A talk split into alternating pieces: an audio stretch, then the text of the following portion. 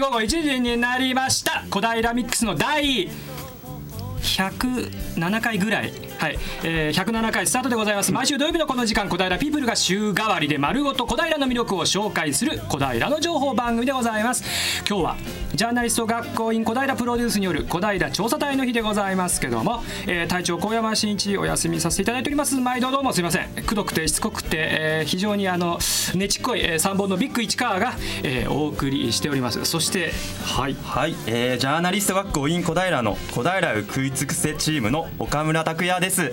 今回初参戦なので頑張ります。よよよよよ緊張してるちょっと軽くなまってたとこがよかった岡村拓也ですって言っただろお前。一応新潟県出身なんで。新潟出身。あら新潟出身。ねいいですね。新潟出身でしたか、はい、そうですね。そうかそうかそういえばさ、はいはい、今日はねごめん。ちょっと言っとかなきゃいけないんだけどごめん、はいはい、高校野球でさ、はい、甲子園でさ、はい、私の母校がですよ先ほどですね1戦目ちょっと勝利を。1回戦勝利を。ありがとうございます。おめでとう。高く増持する我が県人総実ありがとうございます。あの効果の一番最後のところだけお送りいたしました。まあそんなことであの小平を愛する私たちパーソナリティが、えー、リスナーの皆さんを小平ワールドで案内するこの番組、えー、今日は私ですねビッグ市川と、えー、小平を食い尽くせチームから岡村君ということでまあ今新潟出身という話が出ましたけど、はいはい、君も野球やってたよね？実はそうですよ、うん、あの高校3年間野球やってて、うん。うんうんうん、でうちの高校はあの、うん、五輪狩りが伝統でしてツルツルなんだよね五輪って。寒いんだよね。そうなんですよ、まあ、バリカンをこう買わせられて、あの五輪狩りで夏はやってましたね。うわすごいね。新潟でさ結構じゃあ何いいとこまで勝ち進んだりしたの？いや一回戦負けですね。そうなのね。じゃあもうそのあれはいいや。そこは触れないでください。でもね、うん、あの双日が勝ったわけですけど、まあ、あの小平からもねあの小平高校小平西高小平南高とかね金城高校それから創価高校、みんなねすごく頑張ってやってたわけです。ので、ね、小平西高に勝った日野高に勝った双日が、えー、甲子園で勝っているということで、えー、まあございますからね、ね、あの引き続きちょっと注目して応援していきたい。小平の高校の分まで頑張ってもらいたいと思う思うわけでございますが今日はスタジオに、えー、ちょっとねあのあららら綺麗どころがですね ちょっと綺麗。可愛い。お前も適当だね相づち綺麗可愛い。あのですねジャーナリスト学校今イン小平のですねまああのなんていうんでしょうか。見習いさんというんでしょうか。まあ見学さんというんでしょうかね、えー、ちょっとあのまあ来てくれてる女性お二人いましてですね。まあ見学者ということなんだけどね、えー、ちょっとお名前だけいいですか？はい、はい、えー、今日は社会科見学で来ました岡村先生の後輩であります、はい、近藤と申します。よろしくお願いします。お願いします。はいどうぞ。もう一方どうぞ。はい近藤さんの友達で、はい、大沢と申します。はい、よろしくお願いします。お願いします。岡村さんの友達の友達、はい、ほとんど関係っていうことです。二人とも可愛い。はい、適当だね。はい、じゃそういうことですよ。はい。じゃあそろそろね、じゃあ次のコーナー行きましょうということで、えー、隊員が小平市民の活動や生活を体を張って紹介しようという思考でございまして、さあエコー聞かせて。はいよ。市民の生活スポット当ててなぜだか今日もローテーション。人呼んで突撃体験部隊トライ小平拍手そんなわけで現場呼んでみたいと思います。谷リーダー。こんにちは私たちは学園東町にあります、はいはい、小平市福祉会館に来ています。はいはいはいはい。えー、と本日は谷合と中島です。はい、お二人、えー、お送りしたいと思います。お願いします。はい、お願いします。今日の取材先は小平おもちゃの病院です。はいはいはい。市川さんも早速行っちゃってもいいでしょうか？うん、なんかあの今日も あのテンションあの夏バテもあるんでしょうけど、さらにいつもよりテンション低いんですけど、大丈夫ですか？中島隊員、あのテンション上げて頑張ってきますよ。無理に上げなくていいから。まあ、まあ、無理しないと。じゃあよろしくお願いいたします。はい、はい、それではですね、はい、あの早速ですね、はい、えー、小平おもちゃの病院の院長であります、えー、太田和馬先生にですね、ちょっとお話を伺いたいと思うんですけれども、はい、えー、小平おもちゃの病院っていうのはどんなところですか？小平のおもちゃの病院は笑っちゃうよ 現場はどうなってんの？これあの2002年から、えー、小平おもちゃの病院は、うん、えー、福祉会館でずっと13年間続か続けています。私で、えー、院長3代目の院長です。3代目。初期は、えーもう13年ですから私が、えー、委員長になったのはまあ23年ですけども、うん、13年続いてやっております、うん、ああそうですはい、はい、それで、えっと、実際にこちらの方でおもちゃを修理しているのはどんな方々なんですか、うん、そうですね。あのそれぞれ、えー、っと会社で、えー、エンジニアだったり、うん、っていうかそういうふうな感じの方々が、うん、えー、引退した後、うん、何かやろうかなということでおもちゃ病院に集まっていただいているように思います。私も実際にはエンジニアで、えー仕事がなくなったと。笑っちゃって笑っちゃった。楽しみたい。なんかいいことあったんですかね。はい、でここなんといっても普通のおもちゃ屋さんはただ修理するだけなんですけどもちょうどお子さんがですね あのおもちゃを持ち込むことによってですね、で先生方がですねあのおもちゃの修理をですね、直接教えてくれるっていうこともできたりするんですね。なるほどなるほど。はい。で実際なんですけれども、えー、修理は原則無償なんですけれども、部品代や入院代で100円から300円ほどかかりますけれども、ね、まあ、出費が多い子育ての時期にはありがたい、えー、かなと思っております。はい、うん他にもなんかイベントとかにも結構参加されてるみたいなんですけど、小平市がやっております、例えばあのゴミゼロとか、うん、それから、えー、環境フェスティバルとかに参加して、うん、えー、イベントに参加して、我々も、うんなんて言ったらいいんだろうな、はい、こういったいろいろなところでですねあの活動されている、とてもあの活発な団体なんですね。なるほど。はい。ではあの早速ですねあの体験コーナーに行ってみたいと思います。ちょっとちょっとあれかな、はい、マイクにちょっと谷合リーダーだけちょっとマイクに近いかな。うん。うん。ちょっと割れちゃったかな。うん。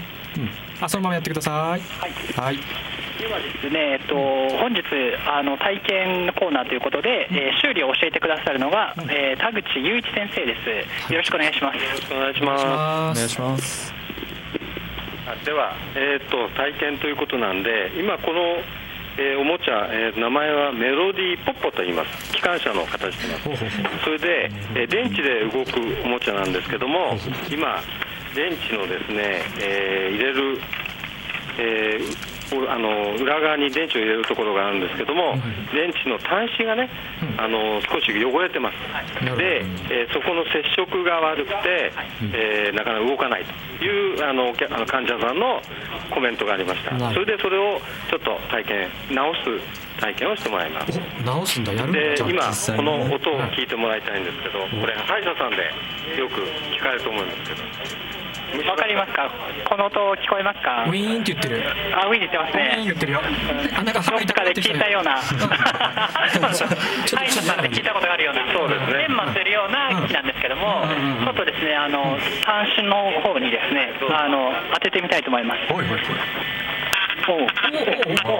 やってるおおおおしかってるじゃんすごい。削れてますね。こう振動が手にってきてます。今えっ、と谷合隊員が、えー、その研磨機で、えー、端子を削ってるんですけれども、そうですね。えー、縦1センチ横5ミリぐらいですかね。そういうところ細かい作業を今真剣にやっております。やってますか？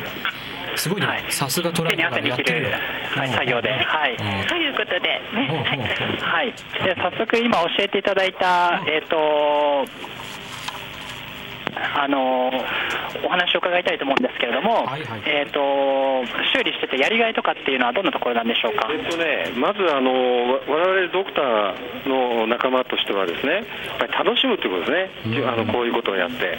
それで直した後えー、子供さんが受け取ってくれて、で喜ぶと、そういう感動をやっぱりこう味わうという瞬間があります、そういうのが、まあ、非常にいいなと思ってます、はい、どんなおもちゃっていうのを直すことが多いんでしょうか、えっとね、主にやっぱりこういう電池のあので動くおもちゃが多いんです。今日もいろいろ来て子供さんが来られてるんですけども大体がおもあの電池で動くおもちゃ。それがやっぱり動かないというのがあのやっぱり多いですね。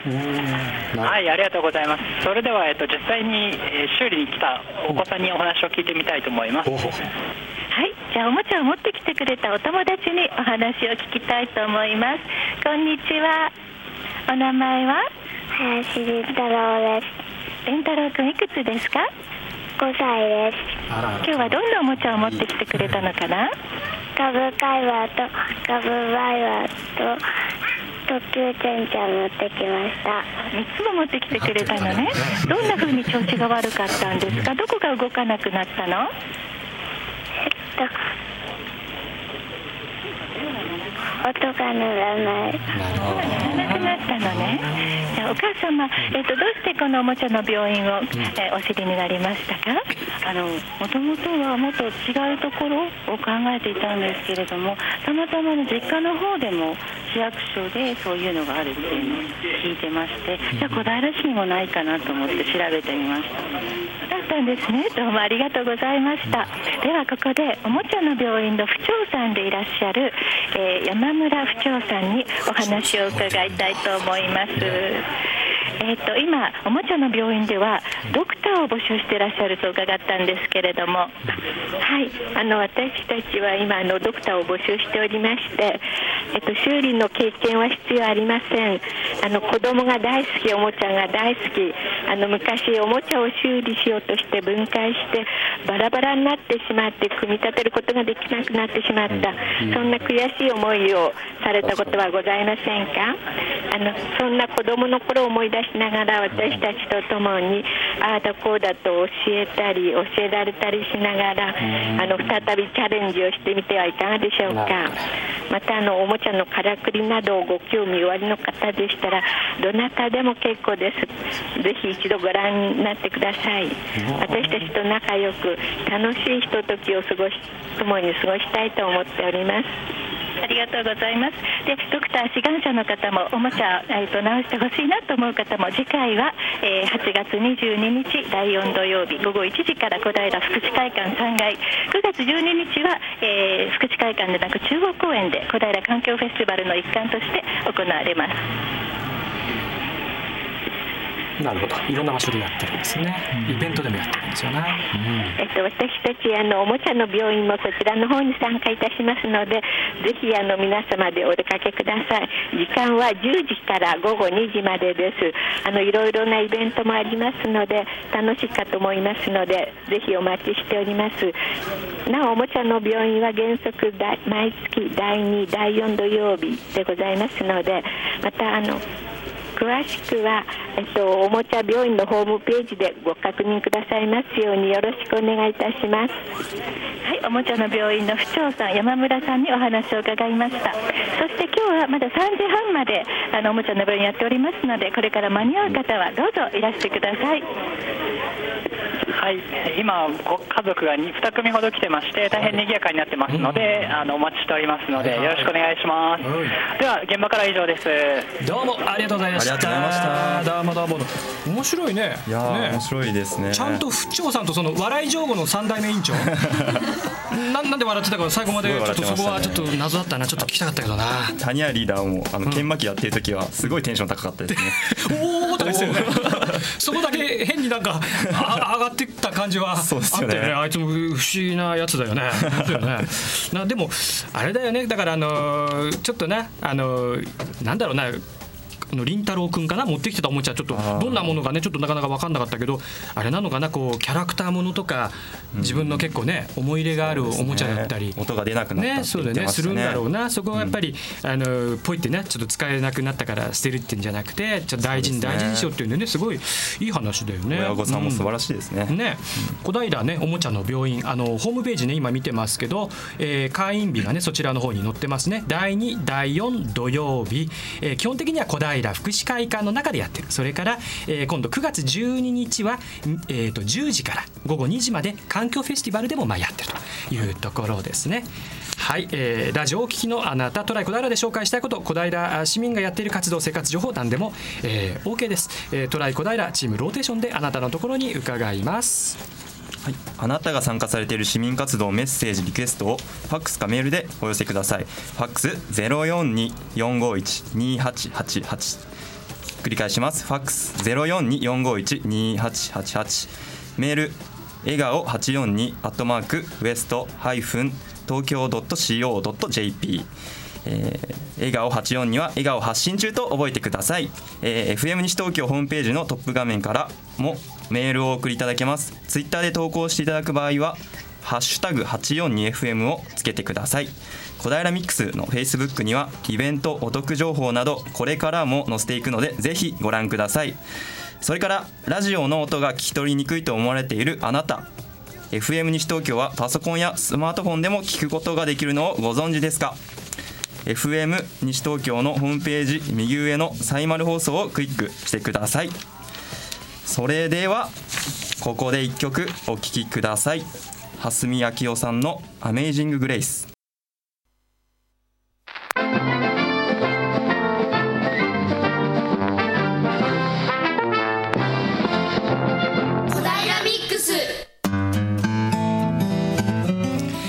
はい、えー、今フェイスブック上でですね盛り上がっております小平のおすすめプチ田舎掲示板の記事をまあ紹介していくというコーナーでございます。SNS の掲示板の、えー、掲示板もいろんな情報が出ているのでいつも参考にさせていただいてます。先日はあかり祭りのネタで賑わっていましたね。ね、あかり祭りの、ね、話ずいぶん写真とねネタいっぱい載ってたね、なかなかね行かなくても分かるようなね状況で楽しかったですけど、えーと、このプチ田舎にね、まあ、関する SNS 上の盛り上がりをお伝えするべくということでお送りいたします。コーナーいたします。プーチプチプチプチプチプチ田舎。都会のような田舎のような洒落てるようでのんびりで。やっぱりここはプチ田舎。小平のおすすめを探しに行こうよ。ビバー小平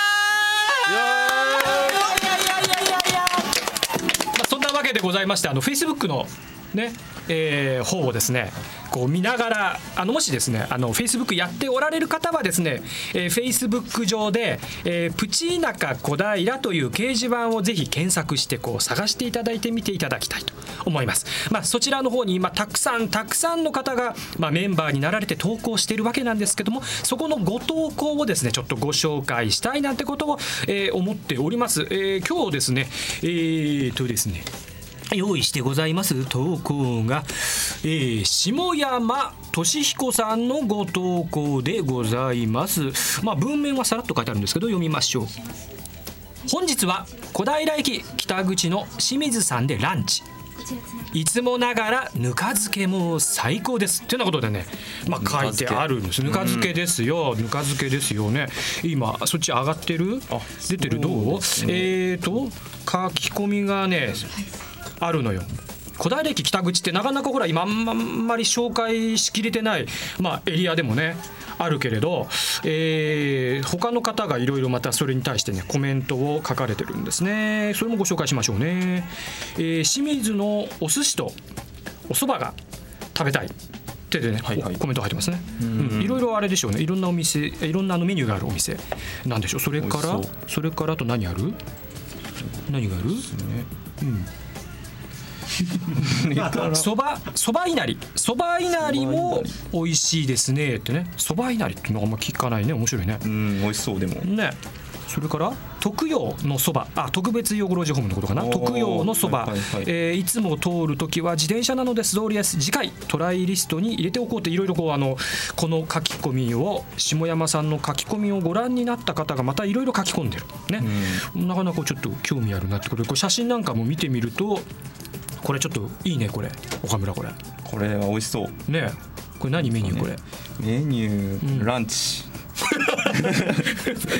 ランチだ。なそうランチって書いてあるからな、うん、刺身定食ですか？あ刺身定食って感じだな、はいはい、これな、ね、これいいね。刺身となんかちょっと味噌汁とさ。味噌汁とねこれね。ですよですよ、うん、じゃあちょっとここら辺ねあの今日ここにまあ書き込みをいただいている下山俊彦さんと,、えー、とお電話がねちょっとつながっていると思うんで、ちょっとご紹介をねしてもらいましょうかね。えっ、ー、と下山さん。こんにちは。こんにちは、ビッグ市川と申します。どうもどうも。どうもよろしくお願いいたします。す。みません、下山さん、あの小平のおすすめ、プチ田舎小平掲示板というフェイスブックの掲示板ですね。これ拝見しまして、下山さんのあのこの記事を今ご紹介させていただいたところなんですけど、はいはい、えっ、とこれ小平駅北口のえっ、ー、と清水さん。はい。えこれいつも行かれるお店なんですか？そうですね、近所なんで、ちょこちょこ行ってまして、えー、まあ、昼間っていうのは、どっちかというと夜行ってる方が多いんですけどね。あなるほど、なるほど、夜はこう飲んだりみたいな感じで、一杯やりながらね、そうですね。なるほど、なるほど。えこれはあの写真を拝見すると、えー、とこれはなんか刺身定食みたいな？そうですこの日は確か刺身定食でした。あじゃあ日替わりなんだ。そうですね。いろいろ定食あるんですけど、ええええ、確か860円で、えー、78種類ぐらいの定食がありますね。これ刺身定食も結構ねボリューミーでご飯が結構多くて刺身とこれあと何ですかねこれはね？味噌汁？あの付け合わせにいつも煮物とか、ね、あとまあここまあここにしたら絶対食べてほしいあのぬか漬けがあるぬか漬け？ぬか漬けこれ書き込みにもありますけどぬか漬けこれおすすめなんですか？あの私が食べてる中ではナンバーワンです。わお。おもう下山さんがあの世界各地で食べてきたぬか漬けを、はい、世界じゃないかもしれないね。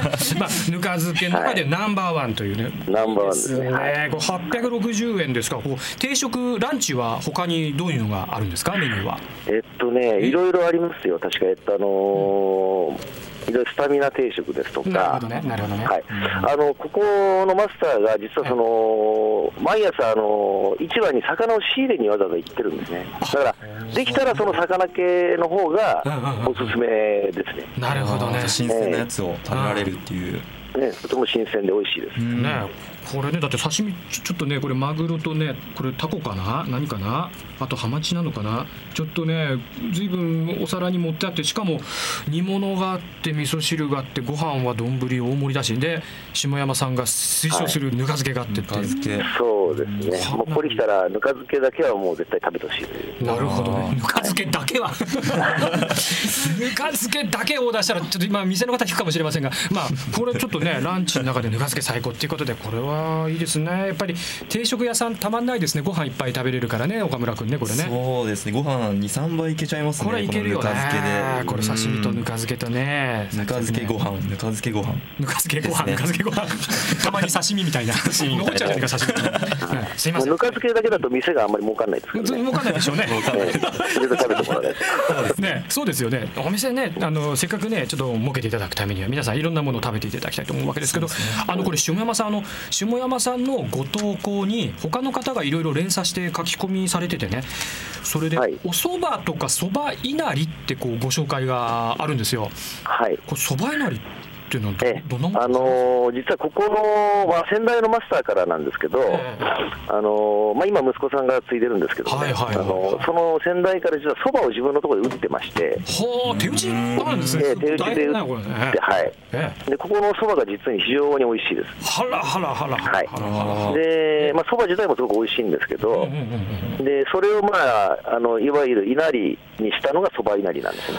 なるほどね、えそばをお稲荷さん。なそうですそうです。どどんな感じなんですか？お稲荷さん、まあ、お米のか、ま、代わりにまあそばを詰めてるああなるほど。お米の代わりに中に油揚げの中にお蕎麦が入ってる、そうですね。だからこれ実は小平 B 級グルメにぜひしてほしいなと進 めているんです興味ありますしちょっと今、すぐにでも食べてぐらいの今感じになってきましたね。えー、ね、あのとっても美味しいです、はい、なるほどい。や、ありがとうございます。なかなかねいい情報でね。あの、えーと、下山さんのねご投稿にいろいろとあのー、まあ、他の方からのご投稿でもね次回、まあ、トライリストに入れていこうってことで下山さんの投稿をご覧になって、はい、ぜひお店にね行きたいというような方がいらしたようで。そうですね。あのまあ、ランチはもちろんですけど、はいまあ、いろんなその酒の魚が美味しいので、なるほど。まあ、夜の時間帯も非常にいいんじゃないかなと、わかりました。はい、これ、場所、小平駅北口という書き込みなんですけど、もうちょっとご詳細、もし分かればよろしいですか？はい。あの北口降りていただきまして、はい。えっとあの東京街道の方にえっと歩いていただきますと、はい、えー、と信号があるんですけど、その東京街道を越えまして、はい、えっと、再生病院という病院の方に向かって歩いて、まあ、大体その信号から50メーターぐらい行った右側ですね。あ分かりやすい説明。ありがとうございます。はい、あの多摩再生病院の方に東京街道側からこう入っていって道沿いって感じですね。じゃあね。そうですね右側の50メーターぐらい、ね、かりました、はい、ありがとうございます。えっと、ぜひですね。もう下山さんのこのご投稿をですね見てですね。えー、たくさんの人がまた清水さんの方でぬか漬けを食べて、えー、食べるんじゃないかということでございます。そんなことで下山俊彦さんを、えー、プチーナカ公認レポーターナンバー5として登録させていただきます。おめでとうございます。ありがとうございます。はいありがとうございます。ナンバー5ありがとうございます。じゃあ引き続き、えー、ラジオの方聞いててください。ありがとうございました、はい、はい、ありがとうございました。ありがとうございました、はいはい。なかなかちょっとねたまんないねこれもね。美味しそうでしたね。お腹減ってきたということで。そんなことでですねまああの一曲、えー、お聞きいただこうかなって。流しますか？え流すこれ。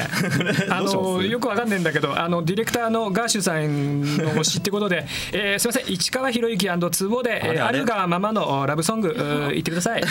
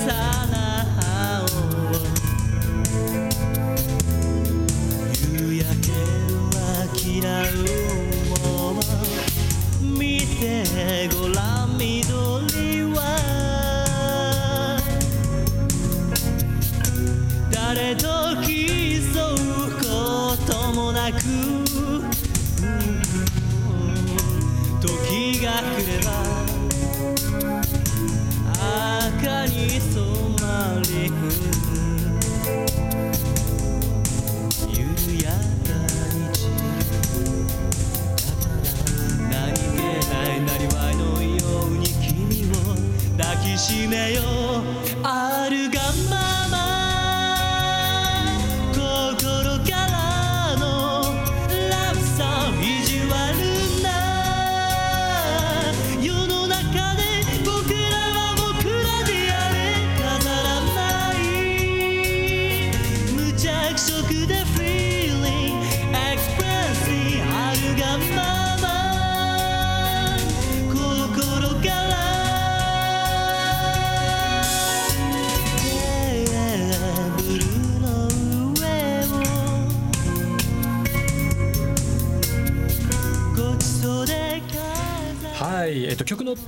いますけれどもですね、えーと、さっきですね、えー、かけた曲についてのお問い合わせをちょっといただいておりますね。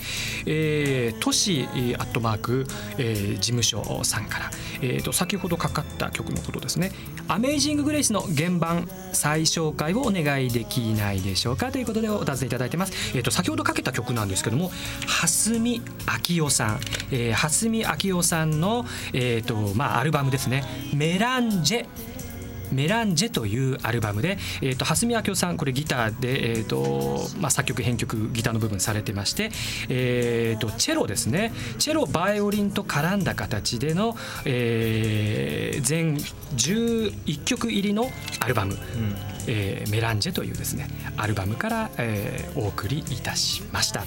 えーとまあ、ではあの引き続きですね、えー、あの曲の方戻りましてですね、まあ、戻らなくてもいいんですけどこの曲 まああのコーナー後半に行きたいと思います。はい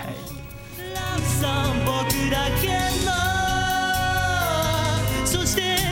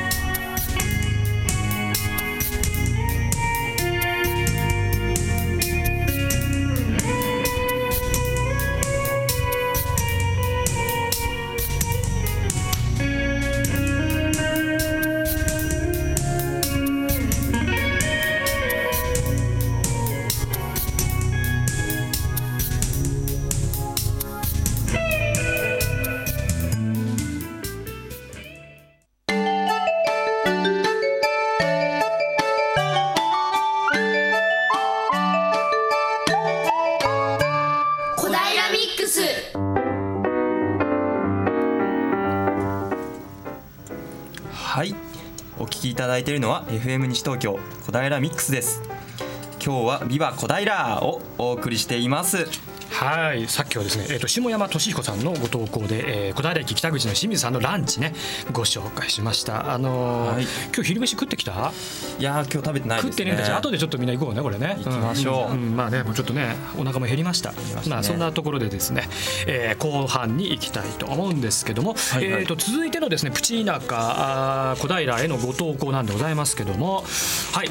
えーとですね和民みくりやさん。みくりやさんという方からの、まあ、ご投稿をご紹介したいと思います。えー、8月4日から8月9日まで小平中央公民館にて身近にできる国際協力と題してフェアトレード産品販売、うん、いいのかな？フェアトレード産品販売。後進国食と農業について展示。ぜひお越しくださいと、ね、いう、まあ、内容ですよ。まあ、先ほどのあの食べ物ネタから一転しましてあの硬派なね感じで小平ミックスこれお送りしたいという感じですよ。国際的な国際問題ですよ。国際的な問題ですよ。フェアフェアトレードってわかんないけどね。フェアトレードそんなの多分聞いたことはあるような気もするけど、なんだろうもうあの聞いちゃおうかなあの今日のね見学者のですね、えー、近藤さんと大沢さんフェアトレードフェアトレードねフェアトレードご存知ですか？ご存知？ご存知？ご存知？ちょっと知識がありませんはいわかりました。次行きましょう。そういうことでですねそういう時はですね詳しく聞いてみましょう。あのちょっとミクリアさんにはねちょっと残念ながらお電話つながらないんですが、えー、とこちらの身近にできる国際協力広場をやってらっしゃる、まあ、関係者の宮沢恵里子さん、えー、宮沢恵里子さんとお電話つながってますので伺ってみようと思います。宮沢さん。はい宮沢さんこんにちは。こんにちは。えっ、ー、とビッグ市川と申します。お世話になります。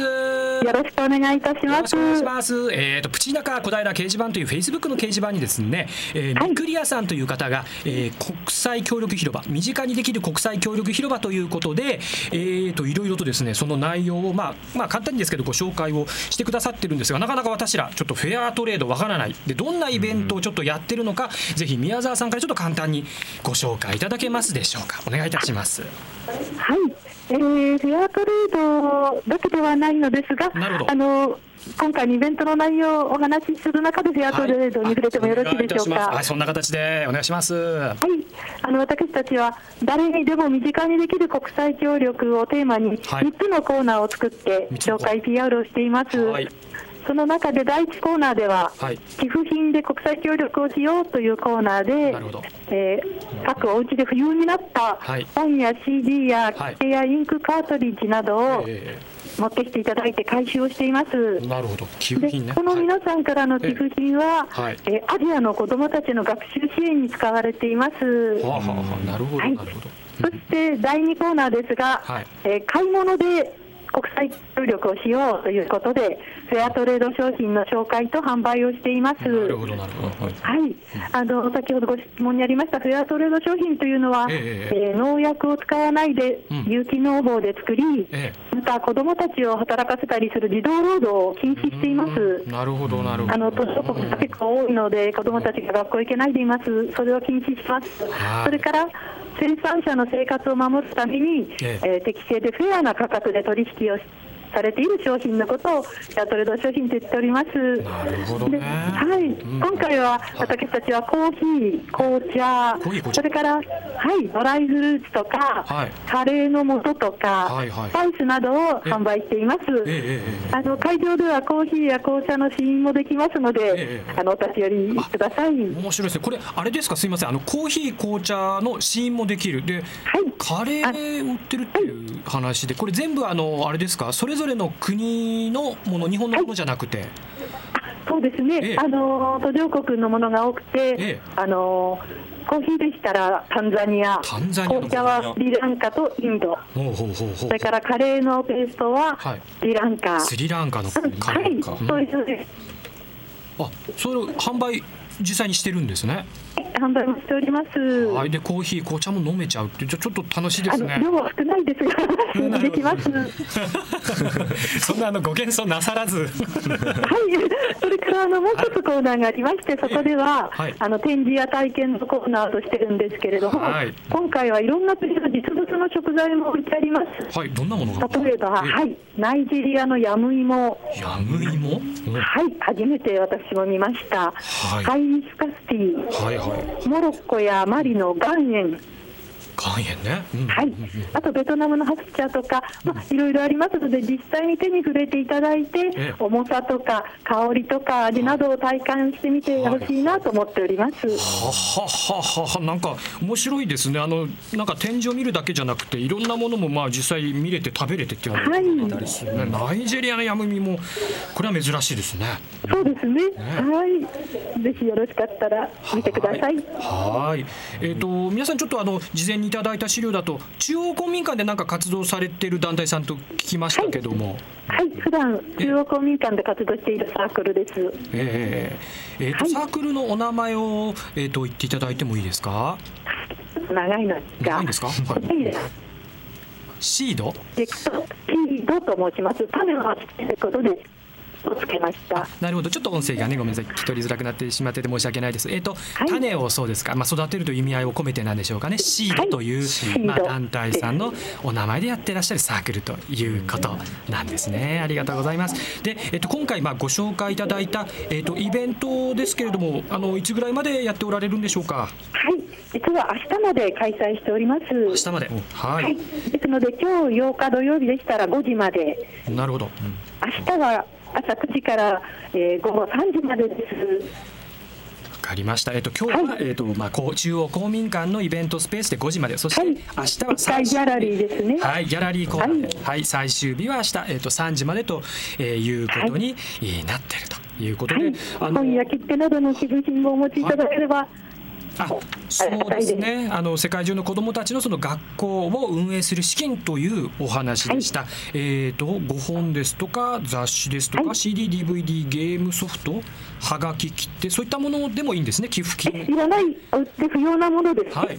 なるほど、なるほど、そういったものは、えー、こうシードさんの方で、えー、受け付けることができますと、まあ、い。うお話でございますね。ありがとうございます。どうぞ遊びにいらしてください。はい、えー、本当にあの素晴らしい内容ありがとうございました。はい、ありがとうございました。えー、それではまあご投稿をですねいただいたミクリアさん、それから、えー、お話をいただいたえっと宮沢エリー子さん、えー、お二方、えー、プチダカ公認レポーターナンバーシックスナンバーセブンということで登録させていただきます。ありがとう。おめでとう。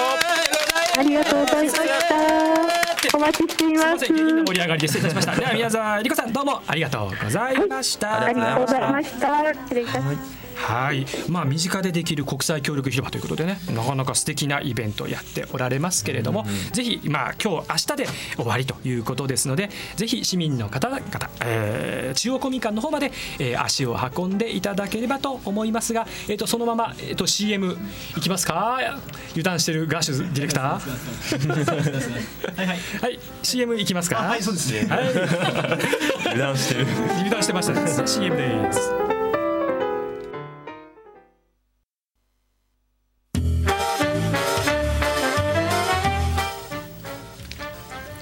はい。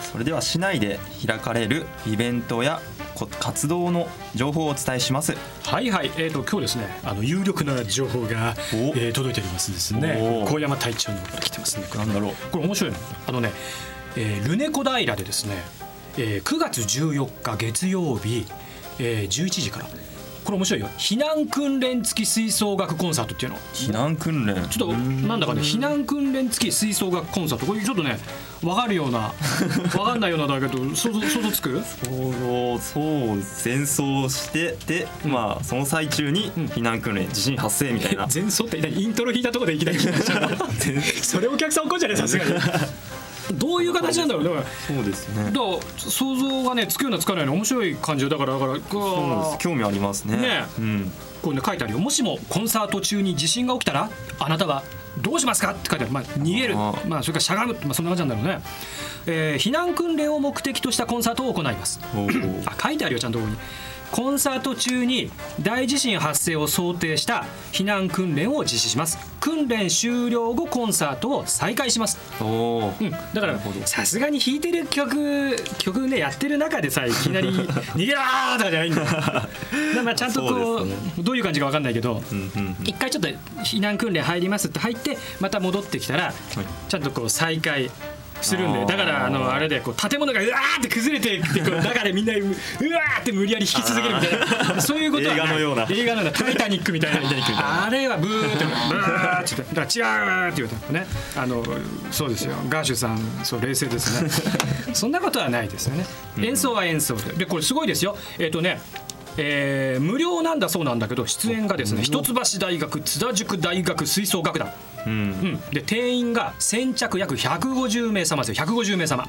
ねえー、っとですねでこれはお問い合わせの方は、えー、公益財団小平市文化振興財団の、えー、管理担当まで電話番号も申し上げておきますと042-345-5111えー、345の5111こちらの方までこの避難訓練付き吹奏楽コンサート、えーまあ、入場無料、えーまあ、整理券の方はもうすでに配布しているということなので、えー、ぜひぜひお急ぎいただきましてですね、えー、お申し込みあるいはお問い合わせしていただきたいと思います。これ曲がね面白いですよ、えーと、更新曲 K 点を超えてこれ分かんねえな、えーと、ハウルの動く城よりね。だからあの、そういう何ですか、まあ、有名な曲も。そうそうそう有名な曲もある。ディズニーのファン、うん、ファンティリュージョンってなんだ？ファンティリュージョン知ってますか？ファンティリュージョン有名ですね。有名。わかる？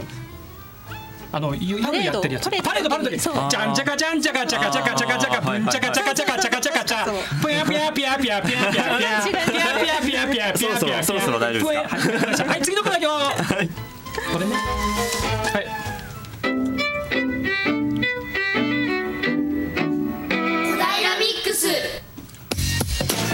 はい。ビッグサンボ。そろそろ次のコーナーです。はいはいはい。ごめんなさいね。今ね引っ張るつもりはなかったんだよ。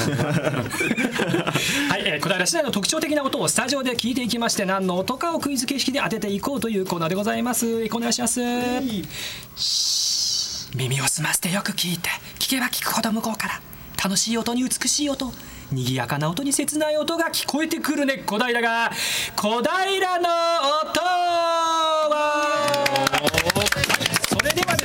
ジャーナリスト学校員小平の小平の音チーム学生さんのこの初々しい顔ですね並んでますけどお願いいたしますはい多摩大学の渋谷翔太ですよろしくお願いしますお願いしますはい、えっ、ー、と皆さん水分こまめに取りましょう。えー、脱水症状気味の噛んだ。えっ、ー、と多摩大学2年杉浦なゆたです。よろしくお願いします。お願いします。倒れなよ。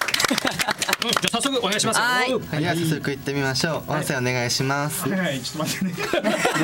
用意ができてない。大変なんだよ、これディレクターなんでね。落ち着いていきましょう。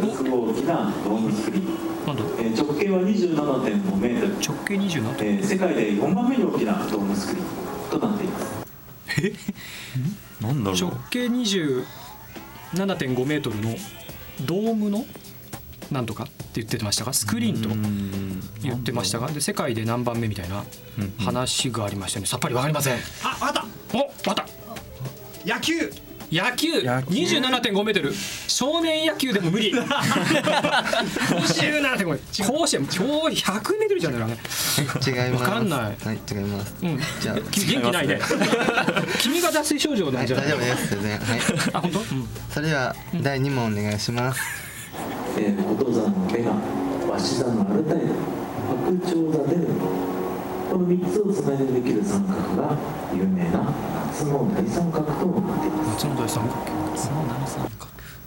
これはあれですよね。基本的にあのお星様のお星様のお星様のお話ですよこれもういいんじゃないですか？岡村ちゃん当てに行って。これはあったんじゃないですか、うんえ振り？今どうしていいか分からなくなっていいよじゃあ当てに行って。当てに行ってくれえー、っと、うん、何でしたっけ？なんん？名前が出てこない。名前出てこない。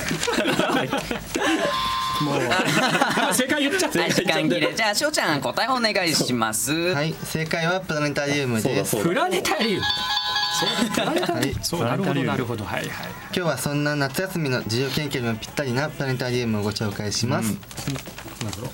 手軽に夏の夜空を楽しむにはここ田無にある多摩独特科学館から春口芽衣さんにお越しいただいています。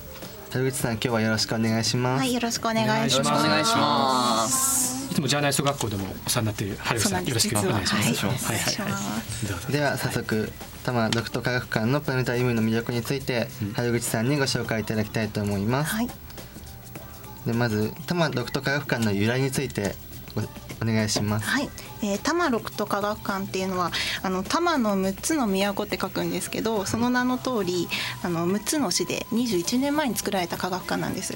で6つの市っていうのは小平市東村山市清瀬市東久留米市西東京市、えー、21年前ですと法屋市田町市なので6つだったんですけど今は5市ですねの5市で運営している科学館です。はい、ありがとうございます。次の質問お願いします。しょうちゃん、しょうちゃん、元気元気出していこう。元気出して元気出していこう。テンションテンション。多摩独特科学館のプラネタリウムは世界一に認定されたそうですが、ズバリ何が世界一なのでしょうか？はい。えっとギネス認定書の原文では、モストアドバンスドプラネタリウムプロジェクターって書いてあるんですけど、モストアドバンスドプラネタリウムプロジェクター。意味わかりますか？わかんない。えっと、最も先進的なプラネタリウムとして世界一認定されてるんですね。ちょっと分かりづらいと思うんですけど、うん、大きく理由が3つありまして、うん、あの1つ目が大型ドームとしては世界初の LED 光源を導入したということ、はい、LED はい、で2つ目が27.5メートルの大型ドーム。さっきのクイズの中でもちょっと音声流れてたと思うんですけど、はい、こちらの東京都内のドームだと大体15メートルが平均なんですがその中で世界で4番目の27.5メートルもの大きさを持っているという科学館です大きいです。すごいですね。あと3つ目これが一番わかりやすいと思うんですけど、世界で一番多くの星が見られるということで1億4000万の星を映し出します。1億4000万？聞いたことある。これもちょっとピンとこないと思うんですけど 人の目で見られる星の数っていうのは大体9500個なんです。なので人の目で見えない星までも映し出している。で見えない星までも出してるっていうので夜空であの立体感とか奥行きとかが出てくるっていう感じです、ね、綺麗でしょうね。すごくリアルで綺麗な星なん。で本当に思ってます。いや思ってますよ。心込めてください。でねこの言葉だけじゃわからないと思うので実際のあの、画像を持ってきていただきましたの。今、えっと、お見せしますね。カメラどこだそうだそうだ。そうだ。見えますかね？こんな感じであのプラネタリウムなんですよこれが。これが,、これがはい。えっと1億いくつでしたっけ？4000 1億4000万個ですね。4000万の、えっと、星々を見せてくれるプラネタリウムはい。プラプラネタリウムっていうと皆さんあのドームの空間をイメージされると思うんですけど、あの厳密に言うとあの星を映す投影機プロジェクターのことをプラネタリウムっていうんです。で今回この2012年に導入したケイロン2っていう投影機があのギネス認定されたということで今世界で最も先進的ということに認定されてます。すごいなちょっと見てみないと分かんないと思うんですが、ぜひここから徒歩3分の科学館へいらしてください。近いんです、お近くですもんね。近いです。ちょっとねさっきただしにあるなんてちょっとあのちょっと間違えてごめんなさい言っちゃったみたいですけど、西東京市のね芝久保町ですかね、玉六とかね。はいはいですね。はい。じゃあしょうちゃんお願い。はい。次の質問お願いします。テンションテンションテンションテンションテンションテンションテンション解説が録音ではなく全編生放送とお聞きしたのですが、はい。実はこれ結構珍しくて、うん、あのオート番組を流すところが多いんですけど、うん、うちの科学館はあの約45分間天文スタッフがずっとあの生解説ということであの星空を紹介しているんですね。でやっぱオートと違ってこの利点というかいいところっていうのは、うん、あのその日に見られる星空を、あの紹介できる。あの例えば国際宇宙ステーションに今宇宙飛行士のあのゆいさん。日本人宇宙飛行士のゆいさんが乗ってると思うんですけどそのゆいさんが乗った国際宇宙ステーションが今日の何時何分に通りますよとかそういうホットな話題も織り交ぜながらあの星空を紹介できます。あとテーマ自体もですね2ヶ月に一遍変わってまして、あの今は12誕生日の12星座を紹介してるんですけど、あの2ヶ月に一遍あのスタッフがあのスタッフ自身で番組を作ってであのその時のあの一番ホットな話題の,、あの天文現象だとかを紹介する番組をあの流しているっていう感じですね。はい、すごいなこれぜひていただかないとわからないですね。うん、ねで現在あの夏の特別企画展とか、えっと、十二星座ぐるっと今おっしゃられた星巡りなんていうイベントもやってるそうなので、はい、ぜひ行ってみていただきたいものです。では最後の一言何かありましたらお願いします。ね、プラネタリウムはもちろんあの今夏の特別企画展錯覚をテーマにあのやっております。あの毎日ご家族皆さんすごく楽しんでいらっしゃってるのであの涼みにでもいいですし星をちょっと眺めに癒されにっていう感じで気軽に遊びに来ていただけたらと思います。はい、はい、お待ちしてます。ありがとうございます。さんありがとうございました。ございました。これいいんですか？聞かなくて。これいいんですか？ちゃっていいですか？これまだ時間ありますから言っちゃいましょう。聞いてます。いいます。春口。どうぞ。どうぞ。どうぞ。春口さんが好きな星座は何ですか？またその理由を教えてください。聞きます？これ。一応。あなた。あ、はい、ガーシュがなんか言ってる。何？北斗七星。北斗七星。なんで？その心は？いやなんかなんとなく。北斗の剣なんだか分かんないからあったあったあったえの星座なのでまあ自分の星座でもある獅子座が好きだなって思ったんですけど実はこれ秋に見られるので秋の星座とも言われてるんですけどあの学校休んでまであの流星群を見に行ったことがあってなるほど。それであの休んで？休んで。サボってず休みサボってですか？きちんと学校には報告したんですただあの学校に戻ったらあの前に出て発表しなさいみたいなこと言われて、まあ、ちょっと苦い思いで。あの休んでまで遊びに行ったんだから、その流星群の綺麗さを皆さんに伝えてください、クラスで言われたっていうちょっと思い出も絡んで思う。はい、いいですね。はいはい、失礼しました。ね、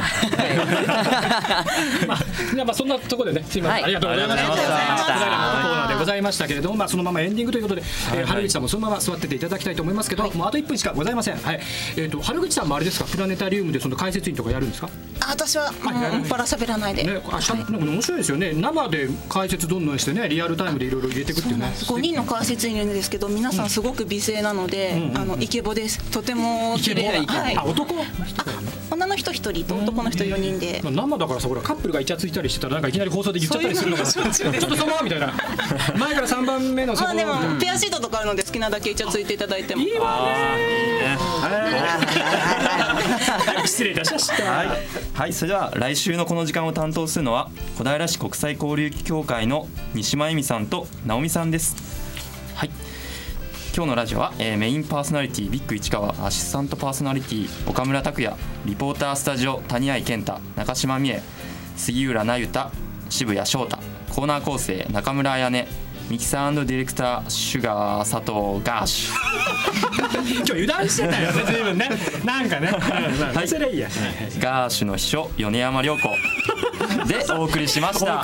そのままだ読んだねガーシュの秘書、えー、米山涼子ですか、まあ、ということで、まあ、来週もですねお気逃しなくということでよろしくお願いいたします。さよなら。バイバイ。バイバイ